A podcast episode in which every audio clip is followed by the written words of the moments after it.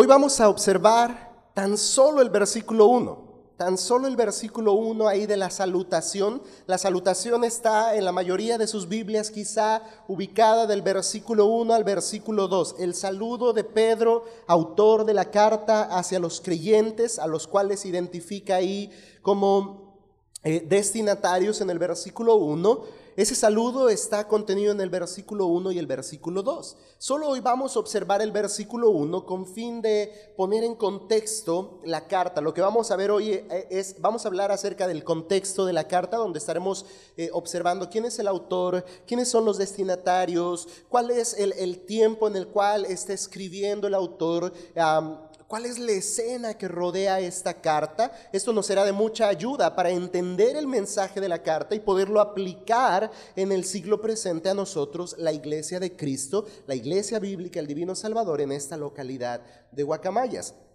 Si no observamos la carta en su contexto, quizá pudiera ser que para nosotros parezca irrelevante, eh, quizá incluso inentendible el mensaje que el autor tiene para sus lectores por medio de esta carta. Si es que hoy vamos a estar hablando del contexto de la carta, ah, vamos a hablar acerca del propósito de la carta, vamos a establecer el propósito de la carta, lo cual va a dar sentido da sentido al título de la serie y dará sentido a las exposiciones siguientes a lo largo de los meses que avanzarán y estudiaremos esta epístola. Entonces vamos a hablar contexto de la carta, propósito de la carta y vamos a ver el mensaje de la carta. ¿Cuál es el mensaje que esta epístola tiene para nosotros al día presente? Entonces, comencemos a observar el contexto de la carta. Siempre que usted vaya a estudiar la escritura, sea así un versículo, un capítulo,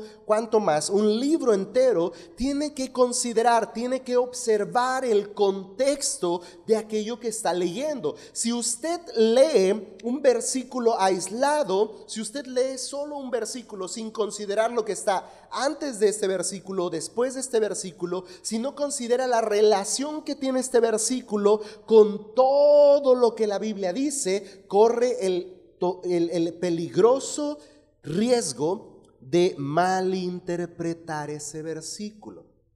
Y por lo tanto, de mal aplicar o de no aplicar ese versículo, pues no lo ha entendido correctamente. Si usted aísla una porción de la escritura y la vuelve doctrina sin considerar todo lo que alrededor de este versículo hay, usted está sacando de contexto el versículo y puede ser un adecuado pretexto para hacer algo que la Biblia no dice o para no hacer algo que la Biblia dice. De ahí han surgido muchos movimientos, muchas religiones, muchas sectas por el mal uso de la escritura, por sacar de contexto la palabra de Dios. Así es que creemos que como iglesia eh, tenemos el compromiso y buscamos fielmente observar las escrituras en su contexto. Y la carta de primera de Pedro tiene que ser observada en un contexto correcto. ¿Qué es lo que estaba sucediendo? A eso es a lo que nos referimos con el, contexto. Habla de una serie de situaciones, un, marco, un panorama, una escena en la cual se desarrolla tal escrito. Hay una situación que está aconteciendo, por lo cual el apóstol por lo cual el autor está hablando a sus lectores, está escribiendo esta carta y persigue un propósito. Ahora, toda la carta, todo el libro tiene congruencia, tiene relación, tiene sentido a la luz de toda la escritura. Y cuando digo toda la escritura es desde el Antiguo Testamento hasta cualquiera de los libros contenidos en el Nuevo Testamento. Para observar entonces el contexto, hablemos primero del autor. Dice el versículo 1, lo leo todo, Pedro, apóstol de Jesucristo, a los expatriados de la dispersión en el Ponto, Galacia, Capadocia, Asia y Bitinia. Si solo observamos ese versículo, sin considerar lo que éste dice, sin observar el contexto, estoy seguro que muchos de nosotros ni siquiera entendemos ni conocemos dónde está Galacia, dónde está Capadocia, quizá Asia nos suena y Bitinia pues ni al caso. Eh, ¿quién, ¿a quién está escribiendo Pedro? Y alguien con bastante incredulidad podría decir, son ciudades inventadas, son pueblos inexistentes, son como libros de ficción, libros, cuentos de hadas que... Eh, eh, generan sus propias ciudades, sus propios poblados y narran una historia. la realidad es que son pueblos existentes, son ah, eh, eh, provincias eh, de Roma existentes. En un momento vamos a hablar de esto. Primero me centro entonces ahí en las palabras iniciales del versículo. Pedro, apóstol de Jesucristo. Este versículo 1 identifica a Pedro, apóstol, como el autor de la carta. Él es quien saluda a los lectores. Pedro, apóstol de Jesucristo. Este es un saludo común y nos ayuda a identificar al autor de la carta. Este Pedro, de quien habla la epístola, es quien originalmente era conocido como Simón. En el idioma griego su nombre era Simón o Simeón en hebreo. Es este Pedro. Y él, Simón, era hijo de Jonás o Juan, y miembro de una familia de pescadores que vivía en Bethesda y después en Capernaum. Este es el que se identifica como el autor de la carta, Simón, Pedro. Quizá empieza a familiarizar ya la historia bíblica acerca de quién es este Simón Pedro. Estamos hablando de ese que usted eh, conoce como al que le cantó el gallo.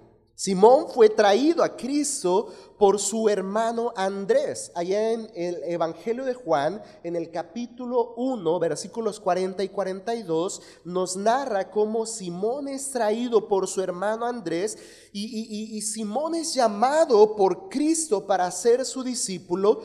Y tras este llamado de Jesucristo, él es, eh, le es puesto por nombre por Cristo mismo Pedro. Este nombre griego Pedro o en arameo el nombre que él recibe es Cefas. Si alguna vez observó un versículo o oyó a alguien por ahí decir, es que la Biblia se, contradice, aquí dice que era Simón y acá dice que era Cefas y acá dice que era Pedro, eh, estamos hablando de la misma persona. Estamos hablando del mismo nombre solo que en algunos lugares citado en el griego, en el arameo, eh, o su nombre con el cual fue conocido el nombre que sus padres le dieron, Simón o Simeón en hebreo. Así es que es el mismo personaje, este que por su hermano Andrés es traído ahí en el capítulo 1 del Evangelio de Juan a Jesucristo. Eh, eh, eh, han encontrado al Mesías y ellos vienen a su encuentro y ahí Jesús hace un llamado a Simón para venir a él, para seguirle a él, para ser su discípulo. Y tras este llamado de Jesús a Simón, su nombre es cambiado a Pedro. La traducción griega de la palabra aramea, Cefas, es Petros. Y en ambos lenguajes, en griego y en arameo, eh, significa piedra o roca. Y es interesante cómo la descripción de Jesús acerca de la de, la personalidad y de la fuerza del carácter de Simón llegó a convertirse en su nombre personal. Así es que hay una identificación de, de, la personalidad y el carácter de Pedro con el nombre que de Jesús recibe, Simón, Pedro, roca, piedra. Este es el autor identificado en el versículo 1 de esta epístola. De hecho, sin considerar todas estas cosas, la ayuda eh, de la palabra ya impresa. Por ejemplo, en, mi Biblia dice ahí al em, encabezado, primera epístola universal de San Pedro Apóstol. Quizás su Biblia tenga un encabezado como estos, o una introducción, si tiene una Biblia de estudio o una Biblia con, con, introducción al libro, a la carta que usted está leyendo, ahí va a tener ya indicaciones, apoyos a nuestra lectura de quién es el autor. Si no tuviéramos estos apoyos, aquí tenemos el contexto de por qué estamos atribuyendo la autoría de la carta a Pedro, Pedro apóstol de Jesucristo, el hermano de Andrés, el hijo de Juan el pescador. Em, entonces, este Pedro, Simón, antes llamado, destaca en los escritos bíblicos precisamente por su personalidad y la forma en la que él fue usado para la predicación del Evangelio.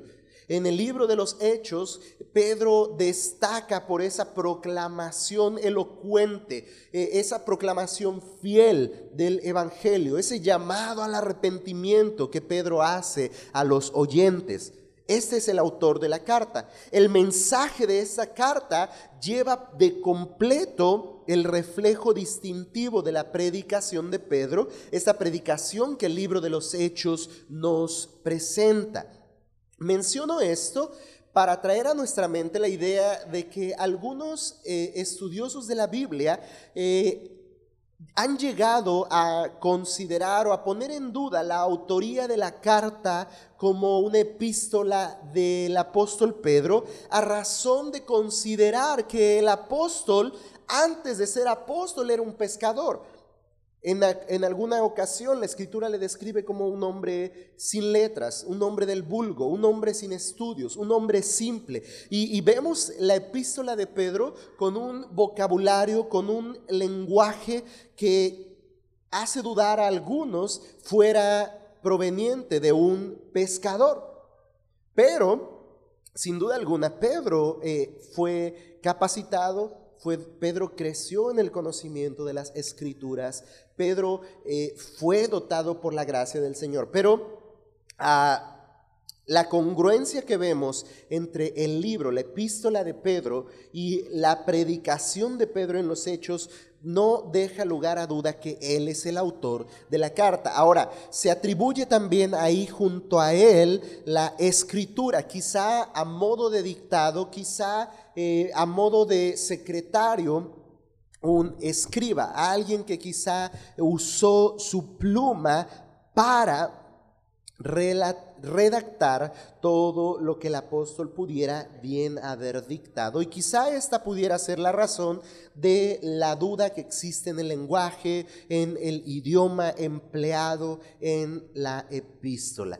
Pero con toda claridad, por los datos que ya hemos considerado, por la similitud que hay entre el mensaje de la epístola y la proclamación de Pedro que nos muestra el libro de los hechos, Pedro sin duda es el autor de esta carta. Pedro, el apóstol llamado por Jesucristo, el hermano de Andrés, como dijimos, el hijo de Juan, aquel que fue antes pescador. Ese es el autor de la carta. Ahora, ¿en qué tiempo está escrita la carta? Y ese es un dato muy importante, muy interesante, pues nos va a empezar a ayudar a entender lo que vamos a ver a lo largo de toda la carta. La carta parece haber sido escrita justo antes o poco después del comienzo de la persecución de la iglesia por Nerón en el año 64 después de Cristo. Ahora, si la carta fue escrita poco antes de esta persecución por Nerón, quiere decir que aún no se decretaban leyes represivas de parte del gobierno romano contra los cristianos. De modo que todavía era, una eh, eh, eh, era posible para los lectores de esta epístola honrar al rey, como en el capítulo 2, versículo 17, Pablo exhorta a sus lectores, honrad al rey. Si este es el caso, si este es el tiempo de la escritura de la epístola, la persecución y el sufrimiento que Pedro menciona en esta carta eh, era principalmente una persecución social, una persecución religiosa, en vez de una persecución, llamémosle, legal. Eh, eh, enunciada por el gobierno romano, lo cual sí sucedió en manos, en boca, a cargo de Nerón. Ahorita vamos a mencionar un poquito acerca de Nerón. Así es que si fue poco antes de esta persecución, ah, aún era una persecución social, una persecución religiosa. El punto es que los lectores de la epístola de Pedro estaban experimentando hostilidad, estaban experimentando persecución, estaban pues en problemas. Pero parece que Pedro en esta carta quiso indicar que era inminente una persecución masiva. Se aproximaba una persecución grande para la iglesia.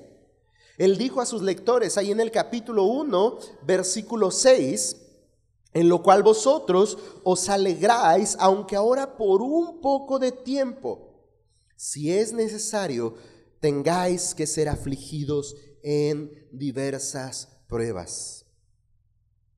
Por un poco de tiempo se alegraban, pero si era necesario, ellos estaban por atravesar aflicción, por pasar por diversas pruebas. Y entonces Pedro les dice que se podrían regocijar aun cuando tuvieran que ser afligidos en diversas pruebas. Lo cual indica que quizá Pedro ya estaba advirtiendo de lo que estaba por venir. No porque tuviera una visión futurística de las cosas, sino por algo que quizá ya en Roma estaba aconteciendo. Esos datos podrían indicar que la severa persecución de Nerón ya había comenzado en Roma, ciudad, y que esta persecución se estaba extendiendo hacia las provincias a las cuales Pedro estaba escribiendo, estas provincias que enlista aquí el primer versículo, Ponto, Galacia, Capadocia, Asia y Bitinia. Entonces esto pondría fecha a la epístola a finales del año 64 después de Cristo o principios del año 65 después de Cristo. Esto con respecto al tiempo. Y eso nos lleva a la escena, la escena que hay eh, eh, en el desarrollo de esta carta. Y el personaje que saltó ahí a, nuestra mente es Nerón. ¿Quién es este Nerón? ¿Quién es Nerón? Eh, el Justo González, autor de el libro de historia del cristianismo, en su primer tomo, describe a Nerón como el primero de los emperadores en seguir al cristianismo. Este es Nerón. Quien dice este eh, autor, Justo González, dice, quien le ha legado a la historia un nombre que es símbolo de crueldad y delirios de grandeza. Un hombre cruel, verdaderamente cruel. Dicen algunos historiadores, algunos autores, incluso hablando de historiadores no creyentes, no cristianos, eh, describen las atrocidades de Nerón como deshumanas. Eh, observan lo que acontecía en los circos romanos, en los jardines de la ciudad, lo que públicamente acontecía como castigo a los cristianos. Y ellos, estos historiadores, describen una deshumanidad en todos estos actos. Eh, aunque los romanos consideraban a los cristianos como hostiles, consideraban que los cristianos no eran buenos, los romanos, según su perspectiva, eh, aun cuando venían, veían todos estos castigos que Nerón había puesto sobre los cristianos, estos historiadores reconocían que estos castigos no eran justos, sino que eran solamente el reflejo de un corazón despiadado, de un interés personal, un acto de su mano. ¿Cómo no? Si este Nerón era quien había comenzado esta persecución contra los cristianos. ¿Por qué comenzó esto? ¿Por qué Nerón provocó esto? Y ese es, el, el, marco histórico, esa es la escena que rodea la epístola de Pedro. Tras arder en fuego la ciudad de Roma, los romanos estaban totalmente devastados. Imagínense lo que implicó para el orgullo romano ver su ciudad devastada. Su cultura, en un sentido, desapareció con la ciudad. Todos los elementos religiosos de su vida fueron destruidos. Sus grandes templos, sus reliquias y aún los ídolos de su casa fueron quemados. Así es que las personas de Roma estaban sin casa, sin esperanza y muchos habían muerto. Así es que esto lleva a estos habitantes romanos a un resentimiento amargo y severo ¿Contra quién? Pues contra quien haya encendido la ciudad, contra quien haya provocado este fuego ardiente. Los rumores, las murmuraciones decían que Nerón, el emperador, había provocado el fuego de la ciudad.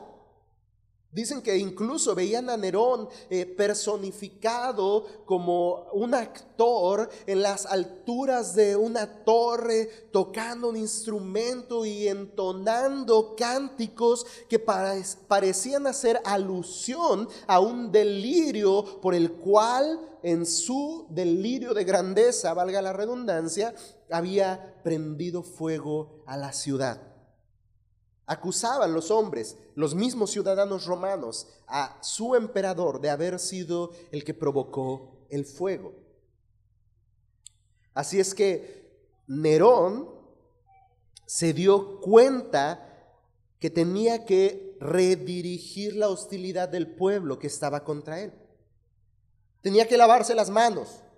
Tenía que buscar un culpable para quitar los ojos de encima de él para que las acusaciones no siguieran actuando en su contra, para bajar el furor del pueblo, cuando menos para que ese furor no fuera contra su persona. Y el chivo expiatorio del emperador fueron los cristianos. Estos cristianos ya eran odiados porque estaban asociados con los judíos, ya eran odiados por los romanos, porque estaban asociados con los judíos y porque eran vistos como personas hostiles a la cultura romana. Así es que ya eran considerados como enemigos, no era un problema para ellos observarles como los causantes de su desgracia. Así es que Nerón esparció la idea de que los cristianos habían prendido fuego a la ciudad. ¿Qué resulta de esto? Una intensa persecución comenzó contra los cristianos. Y esta persecución pronto em, eh, empezó a esparcirse a lo largo del imperio romano, a lo largo de todo el imperio romano. Si fue promulgada por el emperador, difícilmente sería frenada. Y los cristianos seguirían siendo perseguidos. Recuerde, si, si usted piensa, bueno, pero que no eh, eh, Pablo antes de ser creyente ya perseguía a los cristianos, sí. Y si estamos hablando de que esta carta se escribe poco antes de que esta persecución tenga lugar en la historia, o quizá que ya haya comenzado en Roma y empiece a esparcirse por las provincias romanas, eh, estamos hablando que previo a esto ya la iglesia experimentaba hostilidad, ya la iglesia eh, era perseguida, pero social y religiosamente, ahora políticamente. El gobernante romano está dictando la persecución de los cristianos. Así es que la hostilidad es aún mayor. Si usted observara un poco de la historia de la iglesia en este siglo, la historia es triste, la historia es amarga, pero a la vez alentadora, llena de gracia, llena de virtudes dignas de elogiar en los creyentes fieles que dieron su vida por causa del Evangelio. Hay tres libros que tengo en mi mente de fácil lectura, de agradable lectura. Ah, ah, uno de ellos ya he hablado de él. Eh, le di una ojeadita a sus páginas eh, ahora que estaba estudiando para este tema, es El mártir de las catacumbas, una descripción, una novela que describe el sufrimiento de los creyentes en este periodo de la historia eh, tras la persecución que Nerón comenzó. Eh, y, hay otro par de libros en referencia al martirio de los cristianos desde este siglo y en adelante, la hostilidad que los creyentes experimentaron em, por la persecución que comenzó durante este tiempo. Así es que bajo esta escena, hermanos, parece muy probable que Pedro usara el alias Babilonia. En referencia al lugar de donde se escribe la carta, Pedro dice que escribe desde Babilonia. Pero parece ser que está usando un alias. Babilonia, para no revelar que escribe desde Roma o cerca de Roma, o cuando menos en alguna de las provincias de Roma. Lo que parece ser es que Pedro está siendo muy cuidadoso de no poner en peligro a los creyentes al ser identificados. Y por eso está usando un alias secreto, refiriéndose a Roma, porque solían referirse a Roma como Babilonia.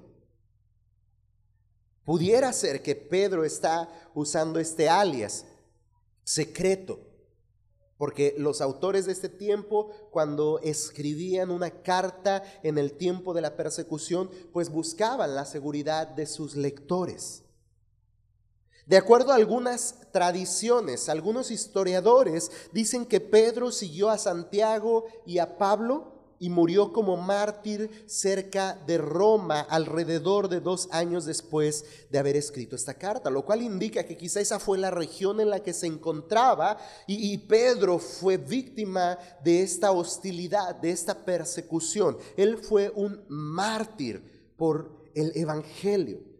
Así que él habría escrito esta primera epístola cerca del fin de su vida, lo cual ya empieza a generar ahora una escena bastante interesante de la autoría y la razón, el propósito de la escritura de esta carta. Si esta carta tiene un mensaje de esperanza viva, si esta carta tiene un mensaje de aliento para la iglesia en un mundo hostil, ese es el título de la enseñanza de esta mañana, dispersos en un mundo hostil. Si esta carta tiene un mensaje para la iglesia dispersa en un mundo hostil, ¿qué ejemplo el de un hombre que vivió hostilidad?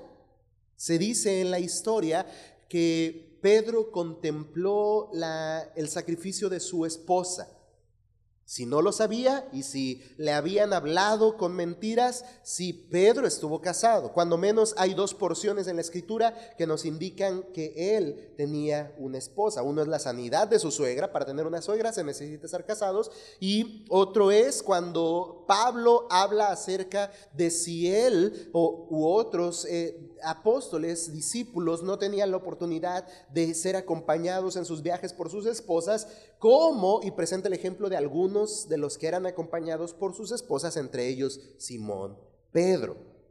Entonces, ah, se dice en la historia que él contempló el martirio de su esposa y que cuando llegó el momento de su muerte, la cual pretendía, pretendían fuera crucifixión, al igual que Cristo, él creyó no ser merecedor de la misma muerte con la cual su Señor murió. Así es que él pidió ser crucificado de cabeza. Ahí, cerca de dos años después de haber escrito esta epístola, muy poco tiempo antes de experimentar persecución, hostilidad y muerte, Pedro escribe esta carta buscando alentar a los que están viviendo hostilidad. ¿Quiénes? ¿A quiénes está escrita la carta? ¿Quiénes son los destinatarios? Ahí en el versículo 1 leemos a los expatriados de la dispersión. Aquellos que están en el Ponto, Galacia, Capadocia, Asia y Bitinia. La epístola se dirige a los cristianos que estaban esparcidos por cinco provincias romanas. Son provincias romanas de la península de Asia Menor. Esta región actualmente es el norte de Turquía. Ahí se, encontraban estas eh, provincias de Roma en Asia Menor, lo que actualmente se conoce como Turquía. Ahí están los que reciben esta carta de Pedro, los destinatarios de la carta. Las iglesias de esas provincias estaban constituidas tanto por judíos como por gentiles creyentes. Estos son los destinatarios. Y esta carta es rica en referencias del Antiguo Testamento. No está despegada de lo que la palabra dice en el Antiguo Testamento. De modo tal que los judíos que reciben esta carta, los lectores judíos que reciben esta carta, cristianos, encontrarían una importancia especial en el término que en este versículo 1 se encuentra, que es diáspora. En el versículo 1, Reina Valera 60 lo traduce como dispersión. Para los judíos era muy importante este término.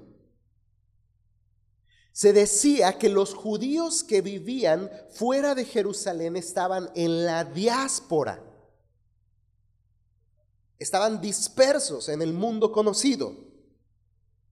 Por otro lado, los gentiles, los lectores gentiles, quizá pudieron bien tomar nota de la exhortación de Pedro a que llevaron una vida santa a la luz del trasfondo de completa ignorancia a la palabra de Dios. Ahí en el versículo, versículo 14 del capítulo 1, vea que Pedro dice, como hijos obedientes, no os conforméis a los deseos que antes teníais estando en vuestra ignorancia.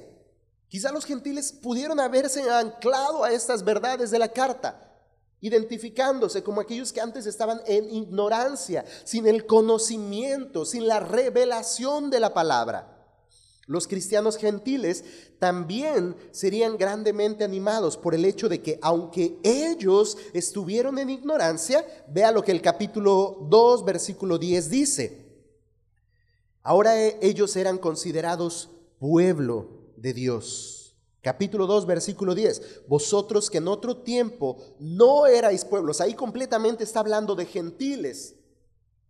Vosotros que en otro tiempo no erais pueblo, pero que ahora sois pueblo de Dios, que en otro tiempo no habíais alcanzado misericordia, pero que ahora habéis alcanzado misericordia.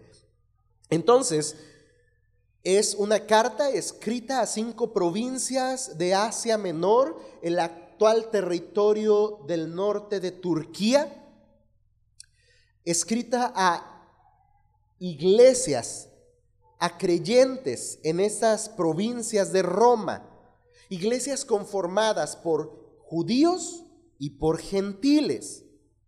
Es claro en la epístola que Pedro con mucho cuidado incluyó en su carta de ánimo a las iglesias de Asia Menor, tanto a cristianos judíos como a cristianos gentiles. Estos son los destinatarios de la carta. Las iglesias de Asia Menor, de estas cinco provincias de Asia Menor, conformadas por judíos y gentiles. Bien, ¿Con qué propósito escribe el autor esta carta? ¿Con qué propósito tenemos como libro, como carta revelada por Dios, incluida en las escrituras? ¿Cuál es el propósito de esta epístola?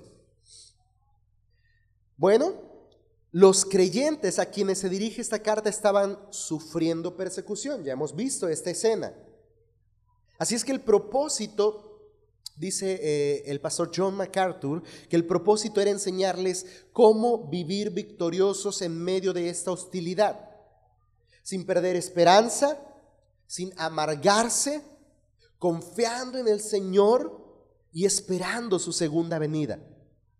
Esos son algunos eh, eh, aspectos del propósito de la carta, que en medio de la hostilidad, que para aquellos que estaban dispersos en un mundo hostil pudieran vivir victoriosos en medio de esa hostilidad, sin perder la esperanza, sin amargarse, estando siempre confiados en el Señor y en la expectativa de su pronta y segunda venida.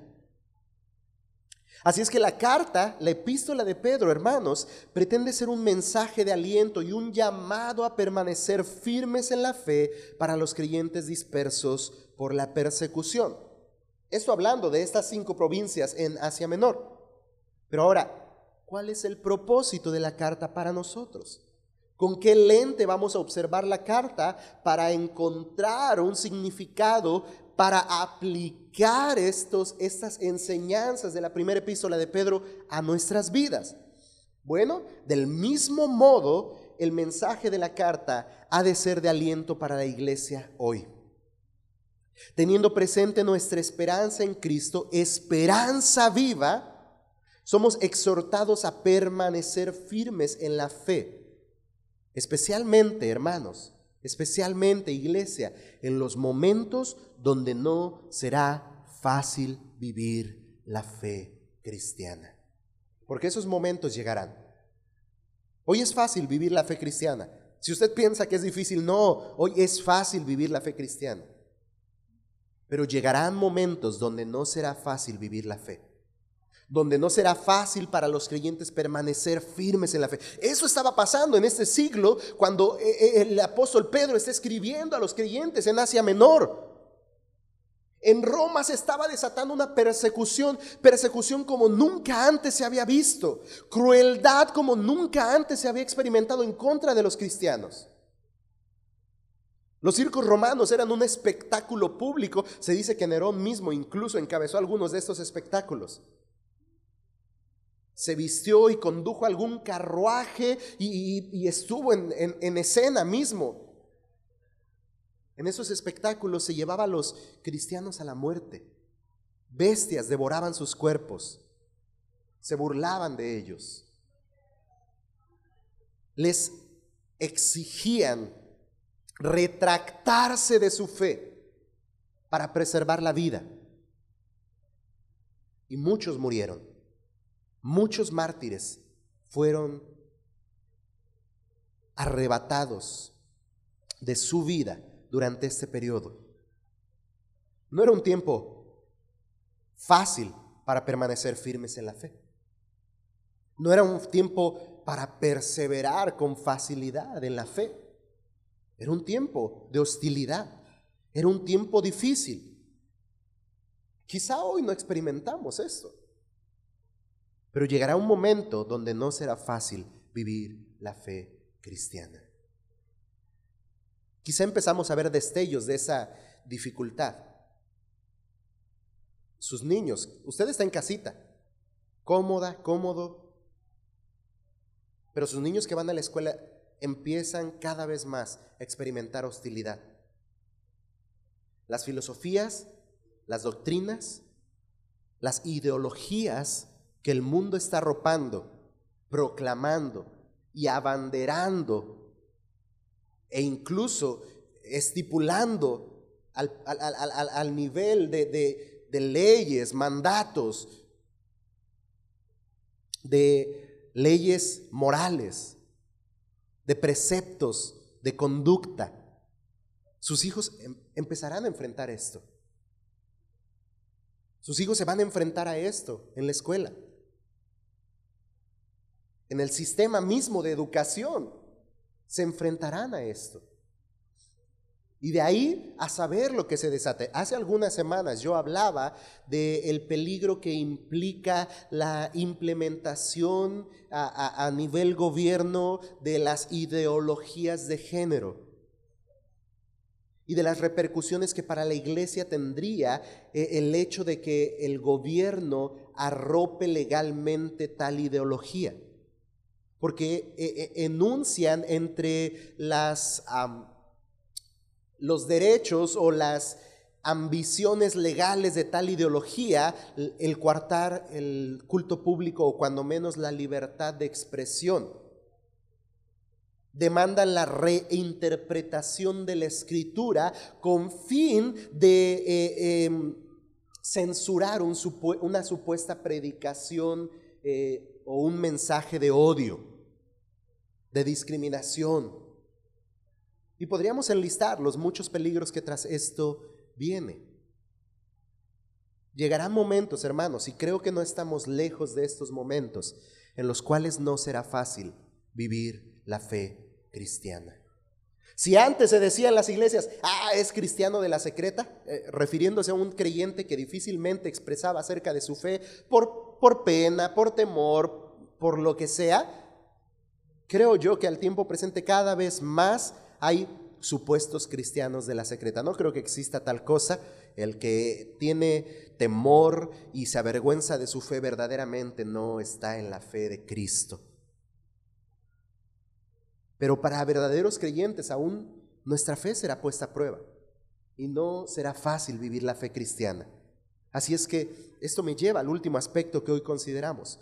¿Cuál es el mensaje de la carta de la epístola de Pedro para nosotros? El mensaje de la carta es un mensaje para los creyentes dispersos en un mundo hostil. Y yo nos pregunto, hermanos, ¿Cómo deben los cristianos lidiar con la hostilidad? ¿Cómo debemos nosotros los creyentes lidiar con la hostilidad? La respuesta en esta carta incluye verdades prácticas y se enfoca en Jesucristo como el modelo de uno que mantuvo una actitud triunfal en medio de la hostilidad. El siervo sufriente, como lo presenta Pedro en esta epístola, quien también padeció. Y yo nos pregunto, iglesia, ¿hoy viviremos en un mundo hostil? ¿Estaremos hoy viviendo en un mundo hostil? Porque al igual que los creyentes a los que se dirige Pedro en esta carta, la iglesia de Cristo hoy forma parte de los expatriados. No sé si lo había considerado así. Somos parte de los expatriados. Estamos en la diáspora. No porque seamos judíos de nacionalidad. Pero de, alguna manera, visto así, estamos en, en la diáspora. Es decir, estamos dispersos por el mundo y apartados de nuestra verdadera ciudadanía.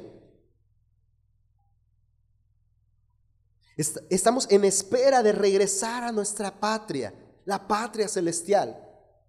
Somos extranjeros y peregrinos en este mundo. Y mientras como extranjeros y peregrinos caminamos en este mundo hostil, lleno de enemistades, lleno de peligros y aún en riesgo de persecución, porque esta vendrá para la iglesia, no puedo afirmar en qué tiempo, no puedo decir que mañana, pero ese tiempo vendrá. Así es que somos también llamados nosotros, hermanos, a permanecer firmes en la fe. Al igual que las iglesias a las cuales Pablo, Pedro, perdón, se refiere a través de esta carta. Somos también llamados a permanecer firmes en la fe y aún más en los momentos donde no será fácil vivir la fe cristiana. Hace, unos, hace unas semanas para muchos creyentes fue más fácil involucrar a sus niños en una dinámica completamente secular, en, en, pos de una adoración a la muerte, que permanecer firmes en sus convicciones y proclamar su fe como creyentes.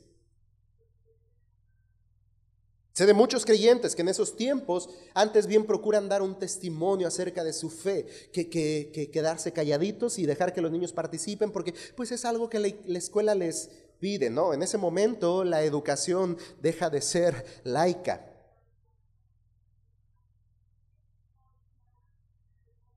Luego hablamos de eso con más tiempo. Pero ¿qué cuando lleguen esos momentos? ¿Qué si, si, si se levanta un Nerón?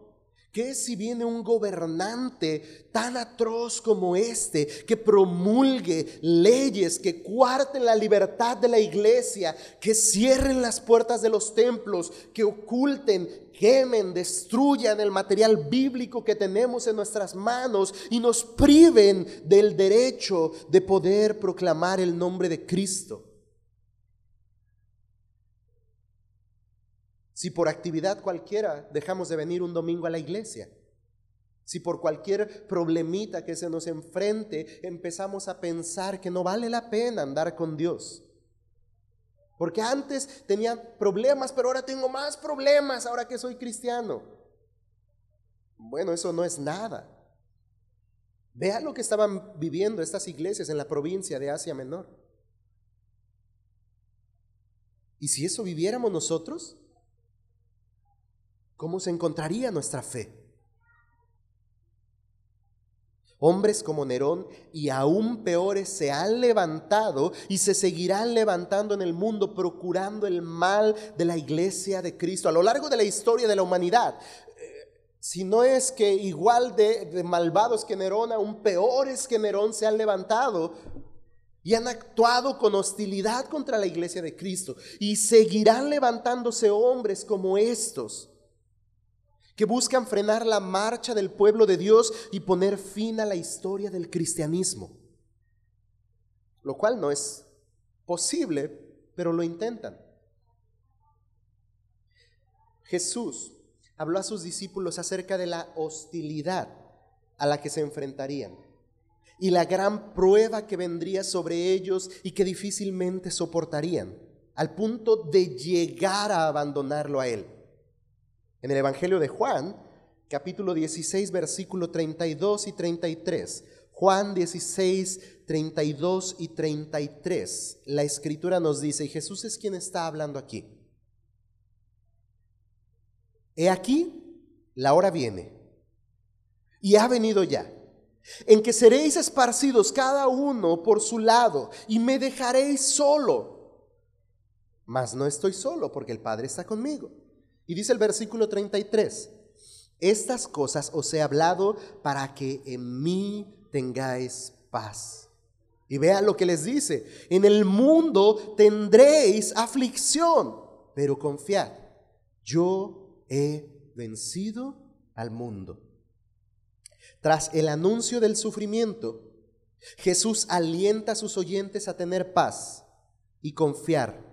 ¿A razón de qué? A razón de que Él ha vencido. A razón de la esperanza viva que el creyente tiene en Cristo Jesús.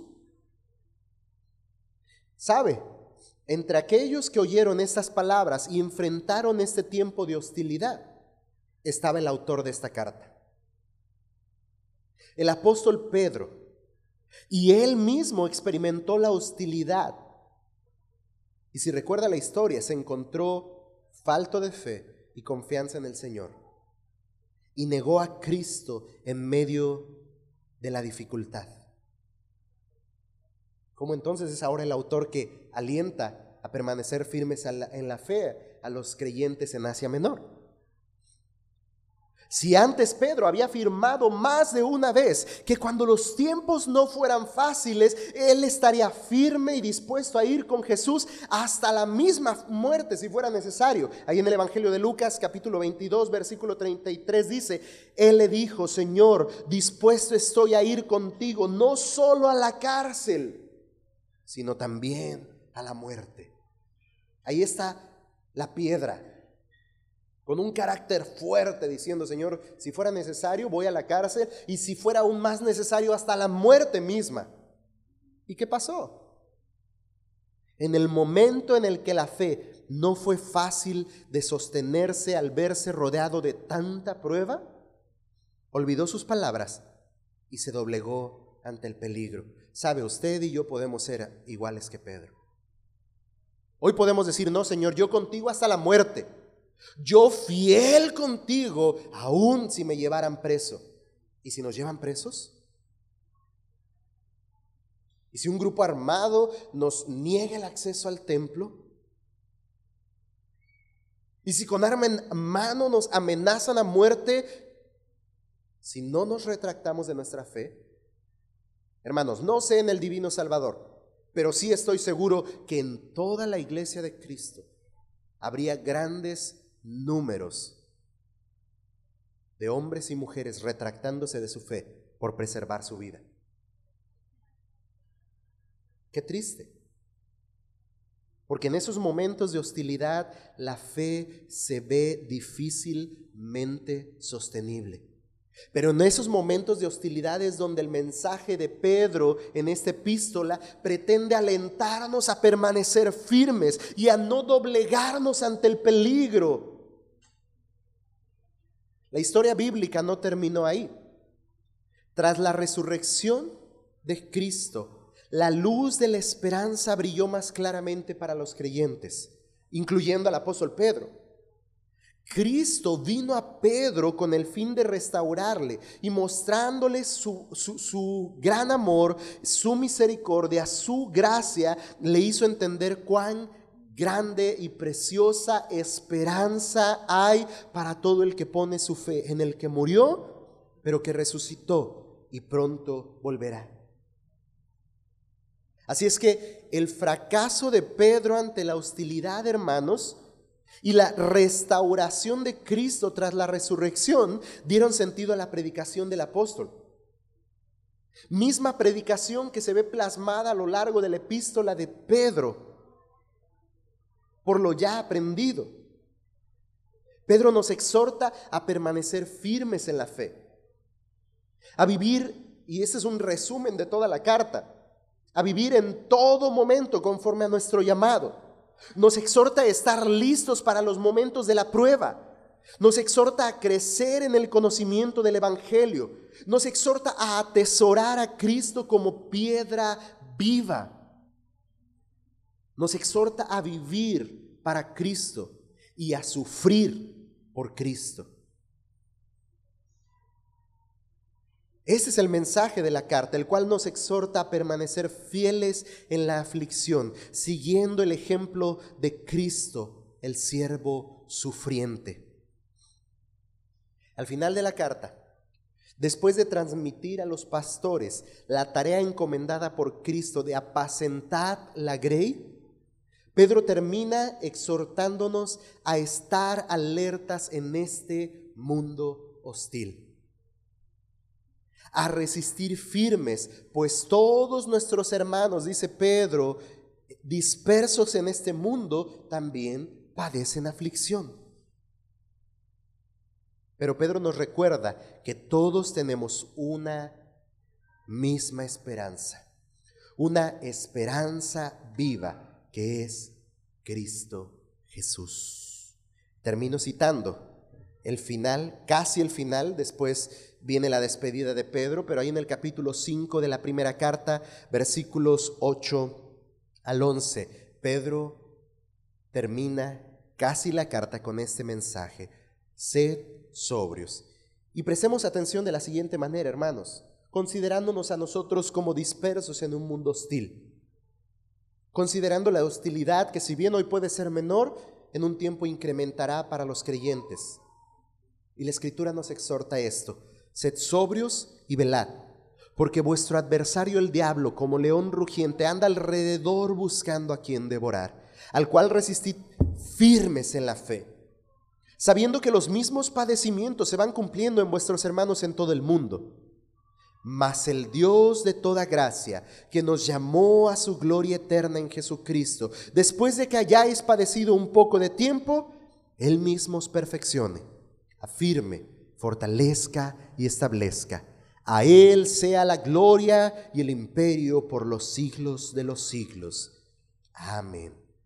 Este, hermano, será el mensaje que estaremos considerando en la primera epístola de Pedro. Este será el mensaje de aliento para los dispersos en un mundo hostil. Que Dios nos ayude a prestar atención de este mensaje y nos aliente a la luz de este mensaje a vivir fieles, a permanecer fieles en la fe en Cristo Jesús, si es necesario, a sufrir por Cristo, a vivir en Él, a vivir por Él, para gloria de su nombre, como dice el versículo 11. A Él sea la gloria, el imperio por los siglos de los siglos. Amén. Los muertos en Cristo, aquellos que sufrieron por el martirio de la persecución, dieron gloria por los siglos al Dios que les creó para su gloria. Así sea que vivamos o que muramos, del Señor somos. Así venga la prueba, así se presente la aflicción, que para Cristo vivamos en medio de un mundo hostil.